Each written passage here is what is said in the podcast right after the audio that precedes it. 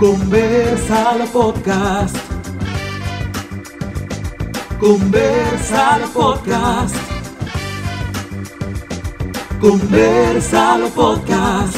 Para pa pa pa pa.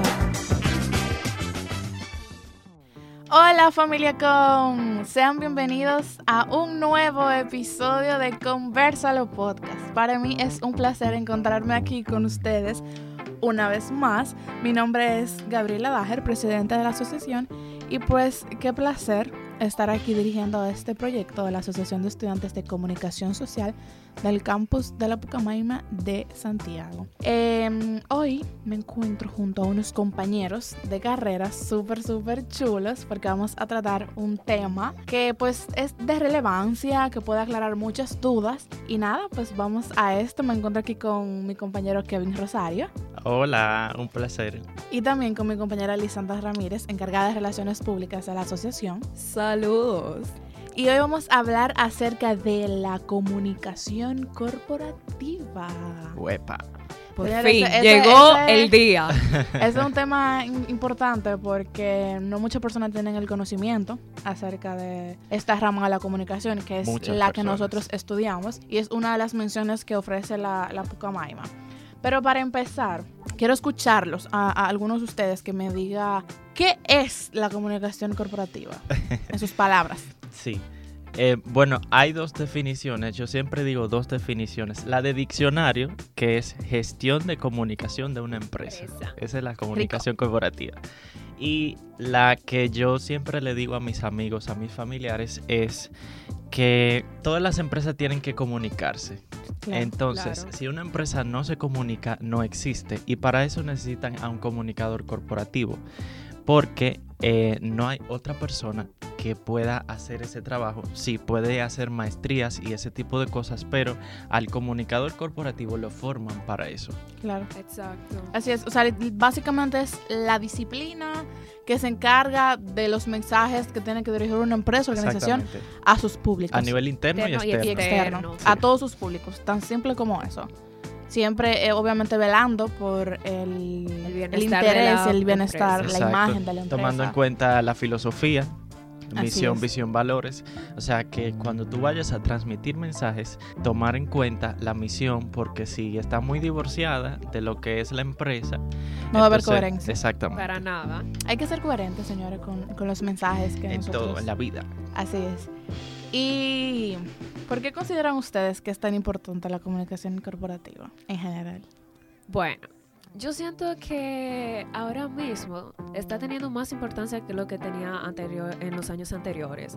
Porque ya las empresas se están dando cuenta de que tal vez como ellos transmitían su, su mensaje no estaba llegando a tantas personas. Que tal vez en la parte interna de ellos eh, había un clima laboral que no estaba favoreciendo tanto lo que ellos querían lograr. Entonces es importante, al igual que todas las áreas, porque de esta forma estás ayudando a la empresa tanto el interno como el externo, no solamente una sola área.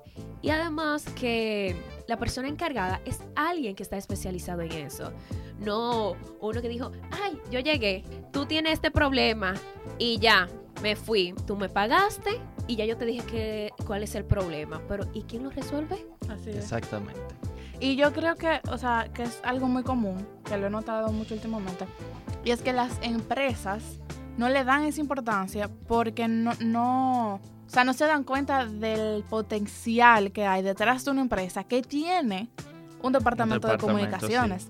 O sea, la diferencia que hay con que tú pongas a recursos humanos o a la gente de mercadeo, Mercadeo, a, publicidad. exacto, a dirigir las comunicaciones de la empresa Sí. a que venga un profesional en el área que sabe lo que está haciendo, que sabe cuál es la manera correcta de dirigir una comunicación, a que haga. O sea, cuando la empresa queden en cuenta de eso, creo que muchas lo están haciendo, no todas. Sí. Las cosas van, van a cambiar, van a ser diferentes, pero mientras tanto, pues Sí. aquí seguimos, ¿eh? Mira, a mí me gusta mucho que en estos tiempos la comunicación corporativa ya por fin está despegando aquí en República Dominicana. Porque si hablamos de otros países, está súper desarrollada en España, Uy. México, en Perú. O sea, de verdad hay maestrías, hay posgrados y todo ese tipo de cosas. En Estados Unidos también, eh, Corporate Communications. Pero Sí, qué bueno. amor, somos bilingües. Fino. Qué bueno que aquí en el país por fin se le está dando La importancia. y ese momento en el spotlight eh, para que tenga esa relevancia. Eh, yo entiendo que los nuevos tiempos eh, demandan que las empresas se comuniquen con sus públicos. Como había mencionado, si una empresa dice nada, entonces se va a Eso hundir. mismo es. Exacto, se va a hundir en el mercado. Eh, una de las necesidades más básicas del ser humano ha sido comunicarse. Entonces, precisamente eso necesitan hacer las empresas. Los cavernícolas que utilizaban la comunicación no verbal, sonidos, eh, movimientos. Las empresas también quieren comunicar a sus públicos esas cosas, sus mensajes, porque son las que satisfacen nuestros, nuestras necesidades con sus productos y servicios. Entonces, de alguna forma tienen que comunicar eso. De alguna forma tienen que decir, mira, si yo te voy a ayudar, te voy a solucionar lo que sea que tenga que solucionarse Sí. y así. Claro. Y, y yo creo que, bueno, en lo personal, bueno, en lo personal no, en la carrera, en, en la Pucamaima y en general, se podría decir, hay muchos estigmas y muchas eh, falsas creencias sobre esta carrera que en verdad es demasiado chula y maravillosa. Y uno de, de esos estigmas es que el comunicador corporativo es el que está delante de la cámara. Ay. Y yo creo que esa fue una de las primeras cosas que yo escuché y todo el mundo que estudia comunicación corporativa lo ha escuchado. Sí. Lo primero que te dicen aquí entra, ah, tú eres el que está enfrente de la cámara. No, Exacto. no lo soy, Señores, amigo. no, ustedes ven los comunicadores corporativos y no nos gustan las cámaras. Señores, Algunos miren. sí, pero otra parte no. Hay que hacer, hay que hacer un, un aclarando y es que la comunicación es demasiado amplia. Sí. Hay comunicadores corporativos, hay comunicadores audiovisuales, está el que estudia comunicación social en general. Hay un sinfín de cosas.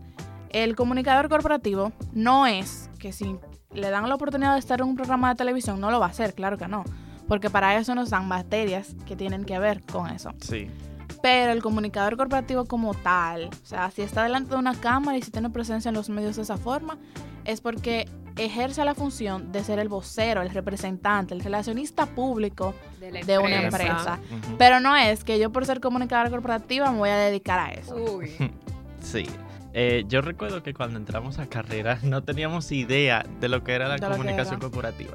Yo personalmente entré a comunicación corporativa pensando que iba a terminar siendo presentador de televisión. Claro, o de noticias. Sí, y al principio sí, yo me veía como presentador de noticias, noticias CIN, Ujú. CDN y ese tipo de cosas. Ya en el transcurso de la carrera me di cuenta de que no me gusta mucho, me gusta más el lado institucional de la carrera, que uno tenga esa oportunidad de ser el vocero, Sí. de ser La Un- cara de una empresa. una alguna Milagros Eh, en instituciones públicas y ese tipo de cosas, sí.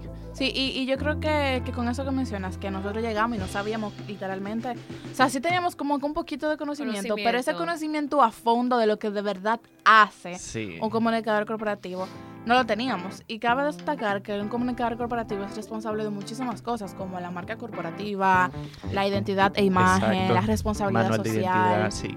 La muchísimas cosas. las sesiones de crisis. Sí. Sí, son, son muchísimas cosas que la gente no, no conoce. Imagínense nosotros que íbamos a estudiar la carrera y no teníamos ese conocimiento. Imagínense aquellos que ni le, ni le interesa ni, ni tienen esas ganas de... de De saber, saber, o y sea- Correcto. conocerlo. Sí. ahí, ahí hay un, un problemita porque... Sí, mira, otro de los estigmas que yo considero es lo que mencionábamos de los mercadólogos y los publicistas, Ay, que dicen, tu trabajo lo hace uno de ellos. sí, Pero, señores, hay que... O al revés, en su defecto. También, también. pero hay que hacer la diferencia y es que los mercadólogos comercializan productos y servicios. El publicista hace el diseño, la parte visual de ese producto. El comunicador corporativo te ayuda a ese tipo de cosas. Por ejemplo, en el manual de identidad, la creación de un manual de identidad. El publicista puede hacer la parte de diseño gráfico, pero la otra parte que es institucional, eso lo, lo haría el comunicador corporativo, sí. Sí, Eh, la parte de políticas de comunicación del mismo manual, que son las instrucciones eh, que debe seguir la empresa para tener una comunicación correcta, una comunicación efectiva desde el manual de identidad. Entonces, eh, no son lo mismo, pero sí hay una colaboración entre las carreras. Totalmente.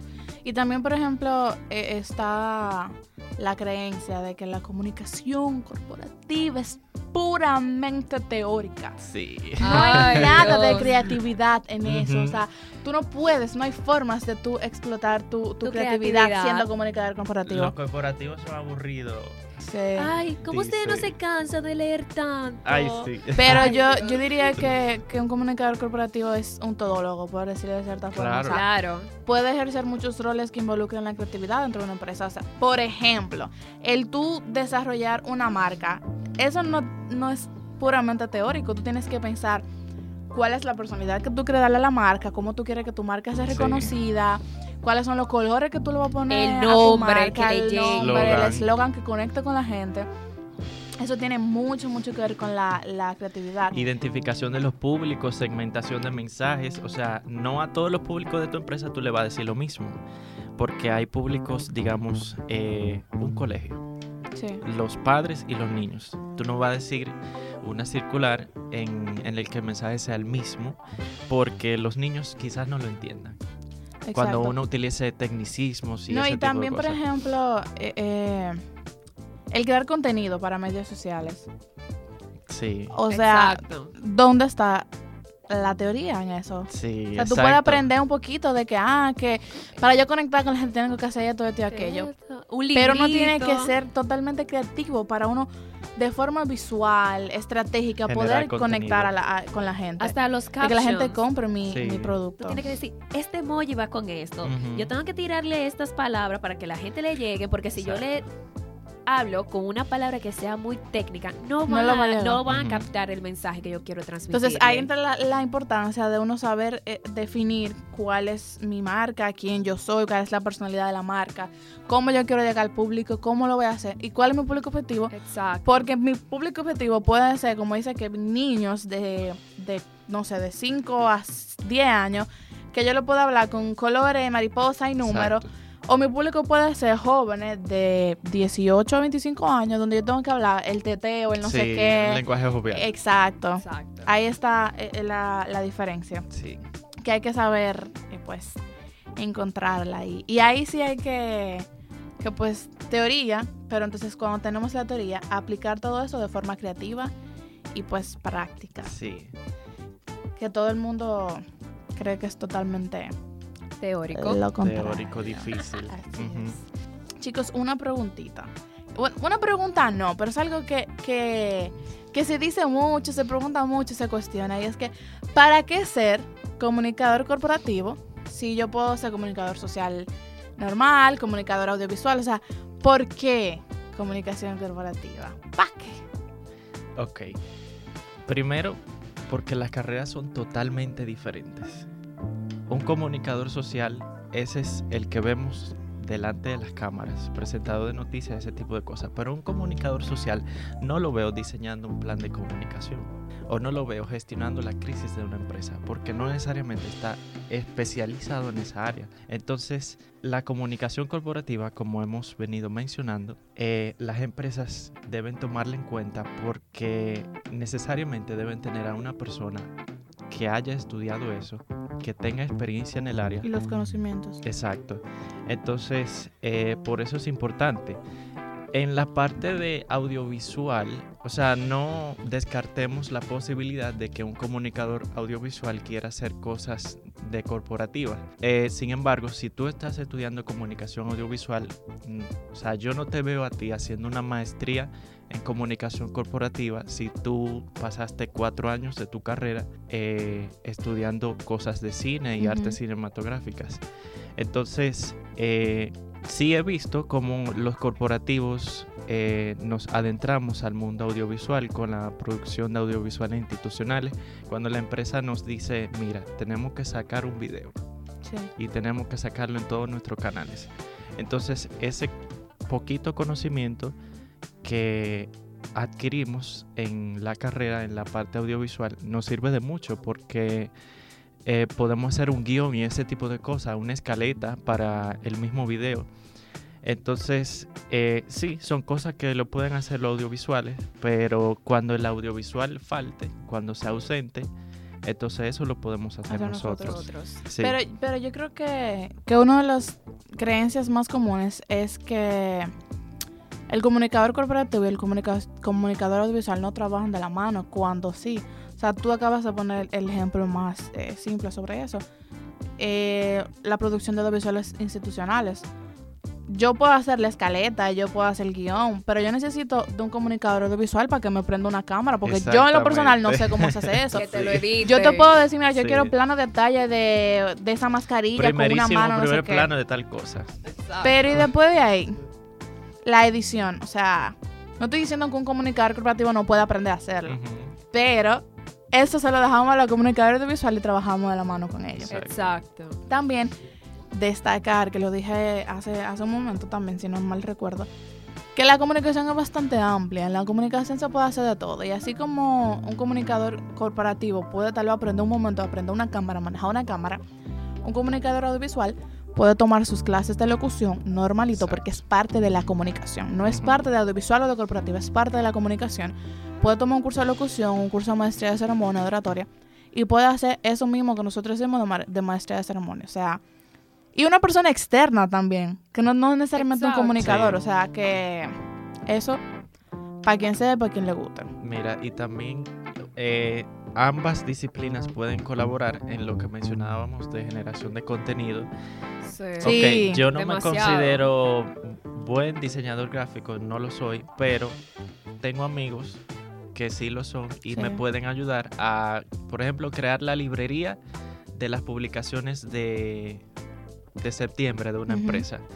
Entonces, eso es un punto en el que ambos podemos colaborar, que no necesariamente tiene que verse como yo soy mejor que tú, Claro. una competencia y así. Quien estudia comunicación en Pucamaima sabe que aquí somos una familia. Familia. Sí. Aquí no Que aquí todo el Familia mundo con- se busca, ya tú sea corporativo o audiovisual, aquí todo el mundo se busca para trabajar de la mano. Y yo creo que eso es una de las cosas que yo más eh, disfruto y, y que más admiro de, de la carrera y es pues esa compañerismo, ese amor, esa amistad que se ha creado eh, entre todos. Ni siquiera distinción de menciones, porque mis, de mis mejores amigos, Josué, es audiovisual y yo soy corporativa y hay muchísima materia que no la tomamos juntos. Y de todas formas estamos juntos, salimos juntos.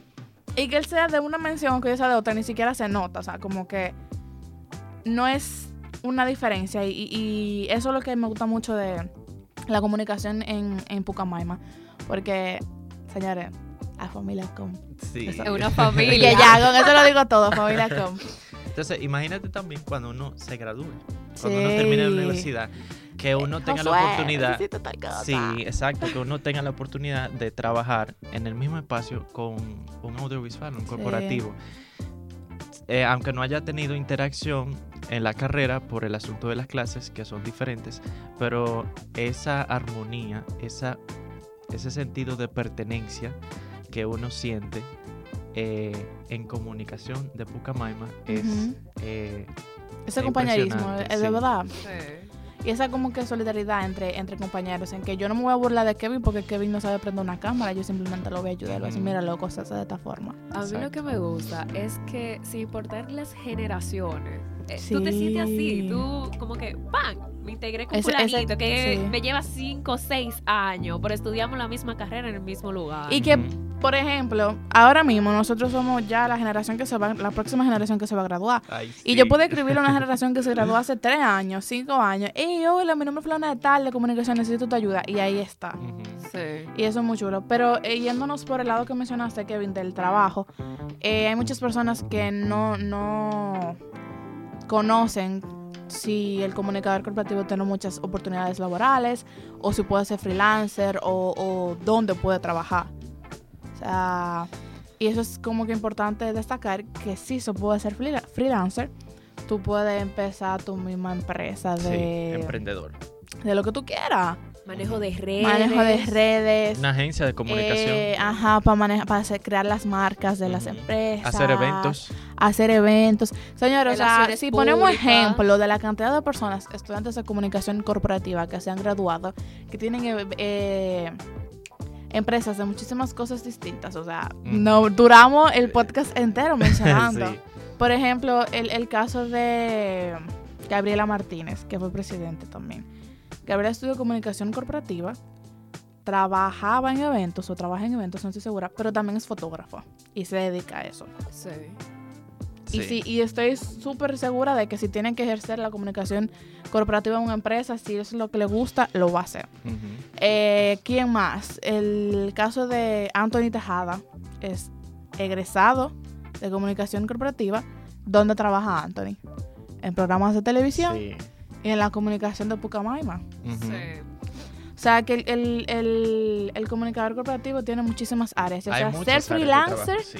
o trabajar para una institución. Hay muchas áreas de trabajo. Y como mencionábamos, también el hecho de que hay muchas empresas que todavía o que ahora es que están descubriendo la necesidad de un departamento de comunicación, hace entonces que haya puestos de trabajos, que hayan oportunidades laborales, que ahí entramos nosotros, que nos vamos a graduar, y no sé qué, para tomar entonces esas oportunidades laborales. Sí, que en un sentido es bueno que comunicación corporativa no esté tan lleno de gente, eh, tipo medicina, porque para nosotros son oportunidades laborales. Sí. Pero eh, ya que estamos hablando de las áreas de trabajo de los comunicadores corporativos, esa es la magia de esta carrera que te permite estar involucrado en proyectos y no estar toda tu vida 24/7 en una oficina detrás de un escritorio. Uy. Totalmente. Yo creo que eso es una de las cosas que a mí más me gusta de la carrera. Porque yo en lo personal me aburro sumamente fácil. Y yo entiendo que, que con la carrera eh, hay muchas oportunidades de trabajo, de diferentes cosas de trabajo, que uno puede aplicar, que yo siento que no me voy a aburrir, que no me voy a pasar mi vida entera sentada detrás de un escritorio, que felicidades al que le gusta. Claro, claro. O sea, que lo disfrute. Pero a mí Cada no. quien tiene su cosa. Sí. A mí no me gusta. Yo me imagino organizando eventos, eh, manejando la comunicación de una empresa donde tengo que salir a resolver, que, que tengo que buscar un fotógrafo para que me ayude, que tengo que crear tal contenido, que se presentó una crisis y tengo que resolver esa crisis, que no sé qué. Que tengo que Yo me imagino en ese rush. En ese rush donde yo tengo que sacar mi potencial para yo eh, sacar de, de, del hoyo a mi empresa si cayó en ese hoyo. Sí. O sea, que, que eso es demasiado chulo, señores, Sí. de verdad. Como que te emociona. Ajá. Y por ejemplo, yo disfruto mucho en lo personal las los proyectos que nos ponen de, de clase, que son las cosas que nos van a poner en un futuro a hacer como Exacto. comunicadores. Exacto. O sea, crear los planes de comunicaciones, eh, que el eh, manual de comunicación. el contenido el para contenido. tantos meses de no sé qué. Los diagnósticos de comunicación. Eso yo no lo Sí. disfruto tanto, pero Ahí no, ahí no tanto. Pero es importante, pero de verdad, o sea, hay muchísimas cosas chulas que hacer. em, que si uno le busca la vuelta, uno como que sale Sí. de ahí y lo hace y lo disfruta, Sí. porque en verdad es, es- es muy chulo, señores, muy, muy chulo. De verdad que sí. Chicas, si me permiten, yo traje una lista. Ah. verdad. Uy, ¡Uh! Una uy. lista de cosas que puede hacer el comunicador corporativo. ¡Epa! me encanta, me encanta. Miren, el primero es que tú puedes ser director de comunicaciones de una empresa. Ese- Normalito. eso es lo Normal. básico. Y con un sueldo muy bueno, ¿eh? Si ustedes se fijan, por ejemplo, en las instituciones públicas que tienen la nómina, ¿verdad? Con, Pública. Pública. Exacto, un asunto de transparencia. Señores, busquen los directores de comunicaciones. Son de 100 Sí. para allá. Son de Uy, 100 para qué allá. rico. Sí. Y, Entonces, y no solo por, por el dinero, sino la satisfacción de tú claro, saber del deber que hecho. tú eres parte de una institución que vela por el bienestar de la sociedad y tú puedes ser parte de eso sumando con tu conocimiento eso es el final. Claro. También tenemos el relacionista público, que yo lo veo como empresas, pero también lo veo con los artistas. Me encanta. Ay, me encanta. el Lo amo. Por ejemplo, de Daddy Yankee o qué sé yo. Manifesting. Demasiado bueno.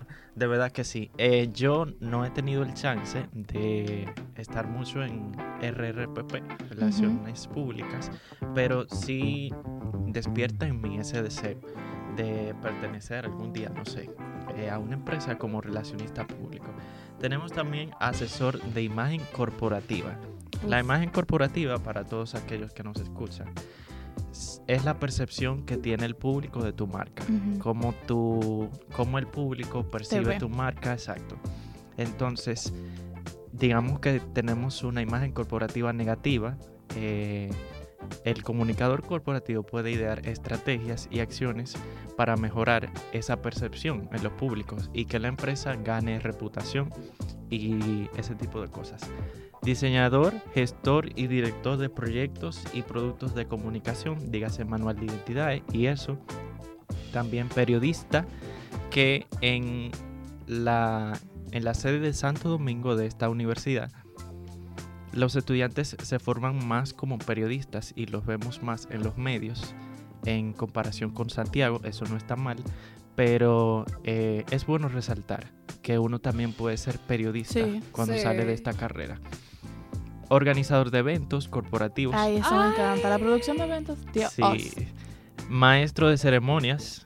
Señores, la maestría de ceremonia uno se gana su billete. Y uno lo ve así, como, ay, la maestra de ceremonia. Y eso es súper chulo, como tú puedes ser eh, hasta de esa manera la imagen de, de esa Exacto. institución. Porque tú eres el que está dirigiendo, dirigiendo el evento.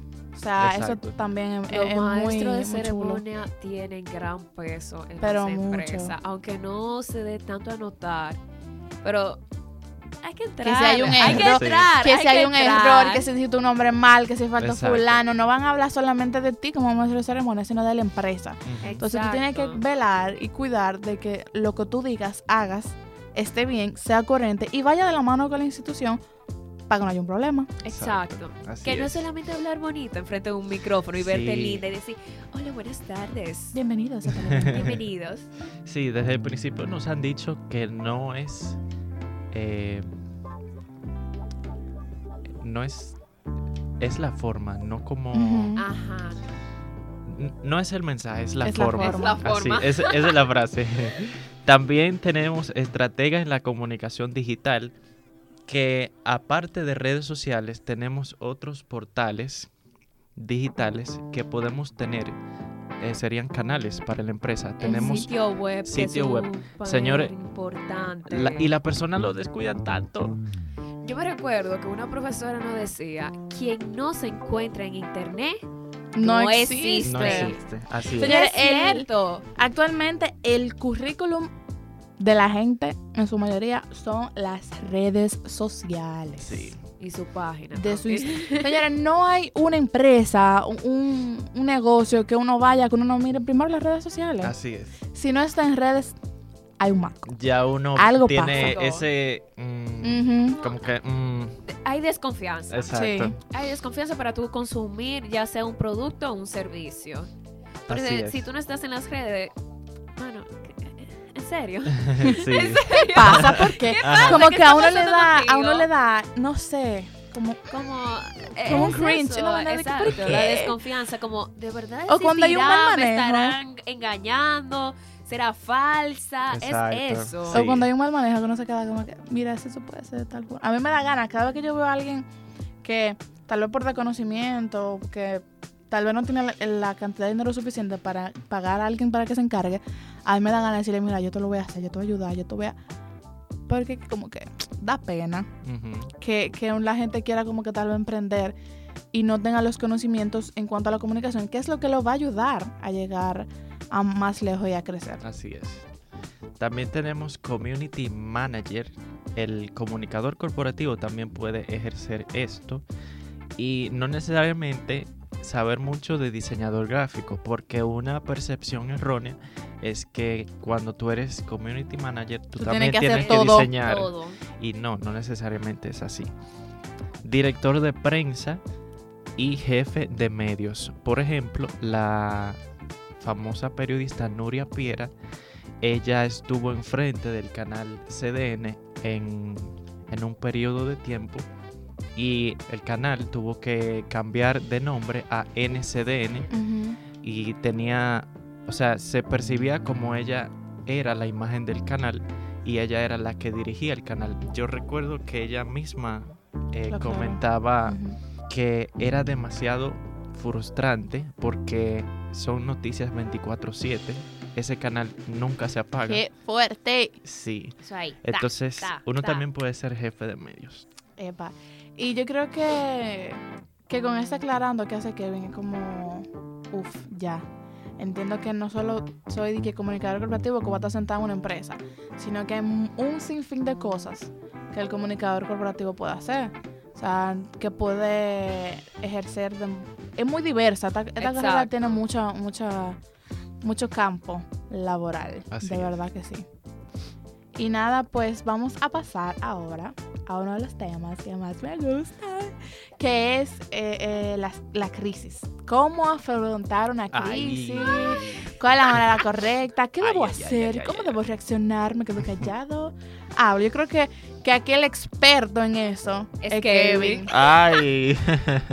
Vamos a empezar diciendo que uno no se puede quedar callado cuando hay una crisis. Lo peor es quedarse en silencio, porque eso hace que la marca se vaya aniquilando ella misma Sí. con el tiempo. Porque si tú no sales a hablar, salen otros a hablar de Sí. ti. Y salen los rumores y ese tipo de cosas. Uy, ahí sí es verdad. Como pasó con una, marca dominicana famosa, no voy a mencionar nombre, que hubo un incendio. Y esa marca se quedó callada, no dijo nada, muchísimas personas eh, fallecieron, heridas. Y esa marca calladita, como si nada pasó. Y todos los medios hablando, la gente hablando. Entonces, aparte de que eso hace como que crea los rumores, eso también le da a entender al público la, fal- la falta de empatía y la falta de, de, de tú querer como resolver ese, ese problema, Sí. de tú buscar la solución, de tú, miren, un error de humanos, esto pasó por Ujú. esto y esto y esto, como de explicar. Entonces, eso da cabida a que la gente diga, opine y haga lo que quiera y se invente chisme y puede ser que tú no fuiste el culpable, que simplemente fue una situación que se dio. Y la gente, por tú quedarte callado y ellos hablar, te pueden hacer ver como el culpable. Exactamente. Y destruir tu reputación. Exacto. La que tarda años, Años. en construirse y segundos Segundos en derrumbarse. Así es.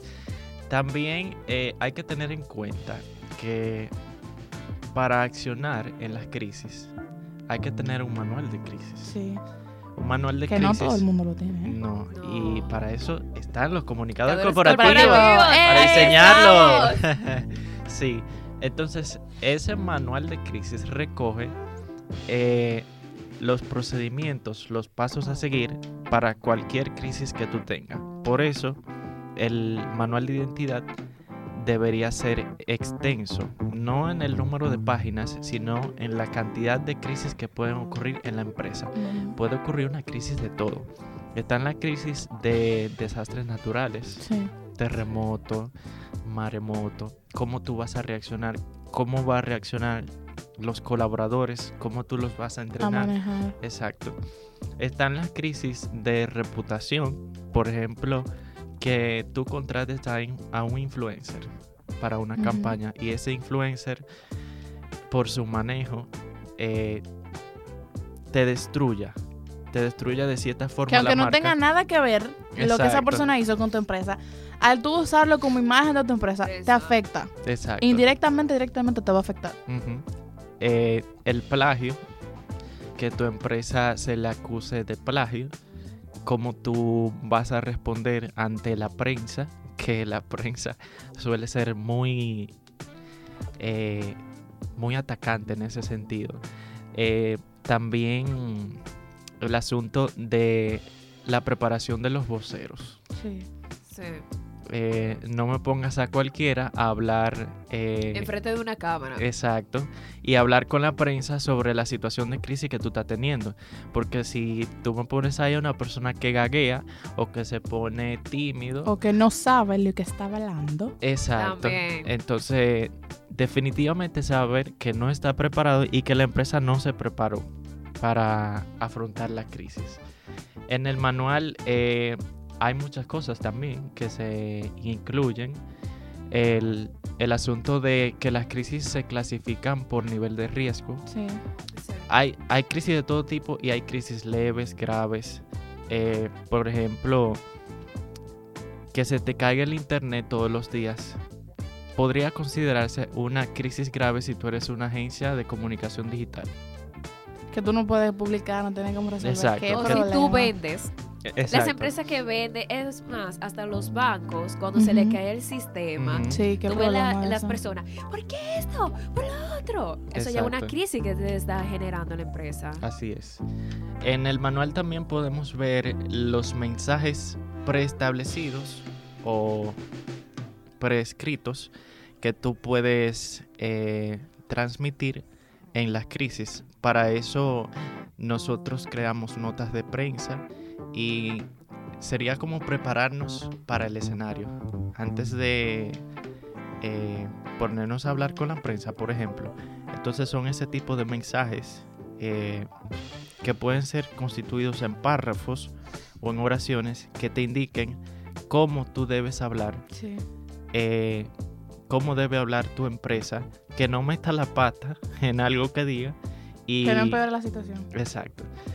Y, y muchas cosas más. Definitivamente que la gestión de crisis en las empresas eh, es muy importante Sí. y se debe seguir tomando en cuenta. Y hablando de, de eso que tú mencionabas, de los comunicados, de prensa, no sé qué, que ahora, eh, debido a la digitalización y todo, hay muchas empresas, obviamente, que se pueden dar ese lujo, si su público objetivo, si su personalidad lo, lo, lo permite, de bromear Sí, con esa Sí. situación sí. a través de las redes sociales, de publicar un meme, de publicar algún arte, algún diseño, que pueda darle a la gente como, eh, mira, cometimos este error, pero lo estamos solucionando y nos estamos burlando de nosotros mismos, o- Ujú. ojo, sin pasarse y sin tomarse la situación como una chercha de que totalmente, sino que, ok, eh, pasó este problema, lo estamos solucionando y mira, somos Así es. humanos, erramos, pero nos estamos culpando y estamos resolviendo.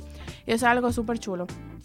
Pero ya que dimos como que esta breve introducción a lo que es eh, eh, las crisis, eh, afro- cómo afrontar las crisis y los tipos de crisis, pues ahora yo quiero darle eh, el paso a Kevin y bueno, a Lisandra también podemos conversar Entre acerca todos. de, de lo que fue el foro corporativo.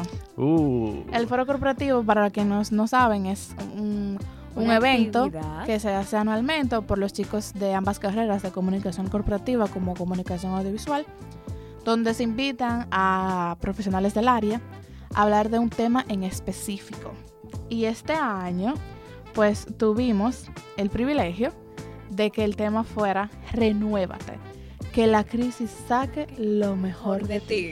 y tenemos el privilegio de tener aquí con nosotros a Kevin, que El fue el coordinador. del foro. Sí, sí, estuvimos por ahí. Cuéntanos sobre eso.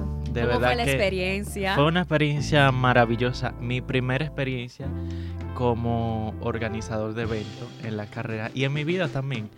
Em, quisimos traer este tema de la gestión de comunicación en crisis por eso mismo de que mm, hay empresas que todavía no saben afrontarse a una crisis, eh, tanto empresas públicas como privadas. Entonces, ese tema también nunca se había tocado en el foro corporativo.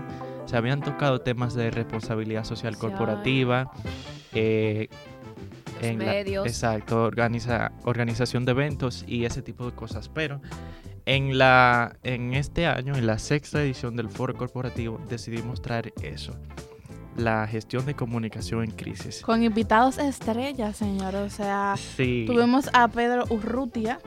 que es un afamado director de cine. Él, él fue director de la película eh, Código Paz. Código Paz, que se ganó muchísimos premios a nivel nacional e internacional. Y también quisimos traer a Pedro porque el cine también es una industria que Sí. sufre de crisis. Y en, este, eh, en estos tiempos de pandemia eh, quisimos saber cómo se han estado comunicando las, eh, los cines, los directores y, y demás personas y cómo han manejado, por ejemplo, el tema del backstage, que es un asunto de distanciamiento social, de pruebas PCR entre el staff de que, que produce un- una película. Entonces por eso tuvimos a, a Pedro por allá y para también llamar la atención de aquellas personas que estudian comunicación audiovisual y artes cinematográficas. También estuvo como invitado Edgar Argüelles, señores. Un Sí. duro. Amor de persona un duro. también, un profesional Sí. increíble. Sí, Sí. en el tema de gestión de crisis en las redes sociales, que, como ya hemos dicho, las redes sociales son el portal el- del día de hoy en las empresas y por ahí también pueden ocurrir crisis. Entonces Edgar nos estuvo acompañando en, en este tema súper importante. También tuvimos a dos personas que formaron parte del panel gestión eh, perspectivas de las agencias de comunicación, cómo las agencias de comunicación manejan la, crisis. Ahí tuvimos a Manuel Luna, Uf, muy duro. Que es eh, actualmente tiene muchos cargos, es una persona muy importante. Muy importante, sí, Sí. la comunicación del país. Eh, pero por ejemplo lo más Y Amelia reciente, Reyes también. sí, lo más reciente de Manuel Luna fue los Juegos Olímpicos. Él estuvo por allá porque él es presidente de Creso, eh, Creación de Sueños Olímpicos.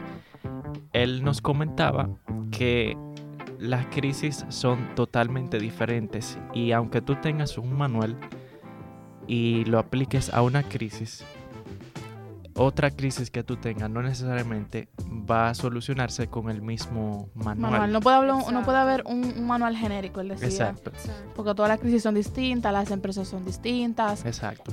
Exacto. Eso también nos comentaba Amelia Reyes, que es presidente de la agencia de comunicación AF, Comunicación Estratégica en Santo Domingo, una muy importante agencia que la buscan por eso mismo, eh, para solucionar crisis. Sí. Ellos han tenido clientes eh, importantes dentro del mercado que gracias a Dios les han solucionado la crisis que tienen. Así es. Hemos tenido también en el foro a Alicia Puello, Uf. que es vicepresidenta, segunda vicepresidenta de comunicación corporativa en el Banco BH de León. Alicia ya ha estado en el foro, estuvo en la tercera edición del foro, pero de verdad que hemos tenido un feedback tan positivo de ella que por eso decidimos traerla otra vez en, al- a la sexta edición del foro corporativo. Ella nos estuvo hablando de la gestión de reputación en situaciones de crisis Sí. y nos hacía la analogía de que las crisis son como el fuego y lo que viene a calmar ese fuego es ese manual de crisis que sería el agua. eh, que bueno, que Hay que saber administrarlo. exacto, sí, que vendría a apaciguar ese, esa crisis.